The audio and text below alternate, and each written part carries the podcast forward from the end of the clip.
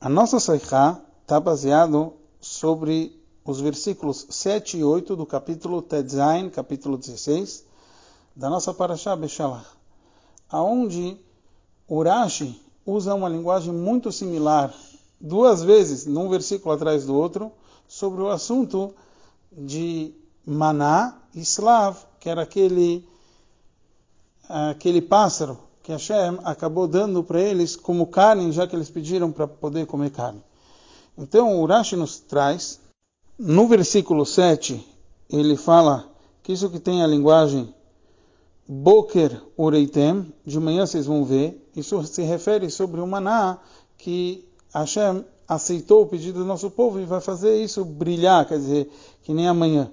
Já sobre a carne, está escrito Erev Vidatem, a, tipo, entardecer, à noite vocês vão saber que ele está falando que na verdade a pessoa não deveria, eles não pediram corretamente carne.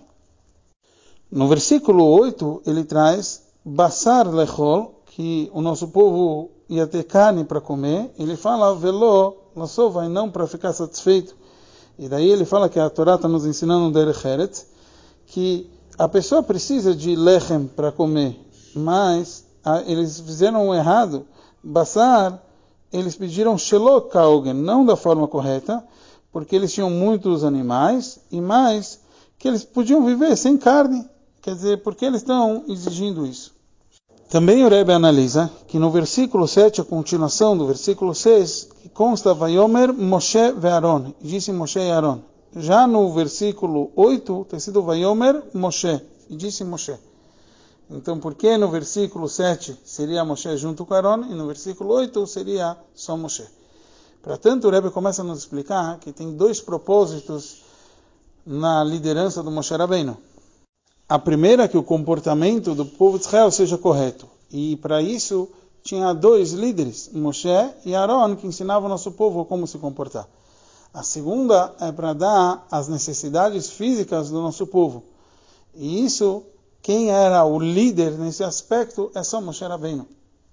Então, com isso, o Rebbe também explica que no primeiro versículo, no versículo 7 que a gente estava analisando, ele fala sobre o quão bom vai ser dado o maná, porque ele está falando sobre o comportamento do povo de Israel. É verdade que reclamar com Hashem é errado, mas eles pediram uma coisa certa, então Hashem vai, vai dar com bom, de bons olhos, com bom grado.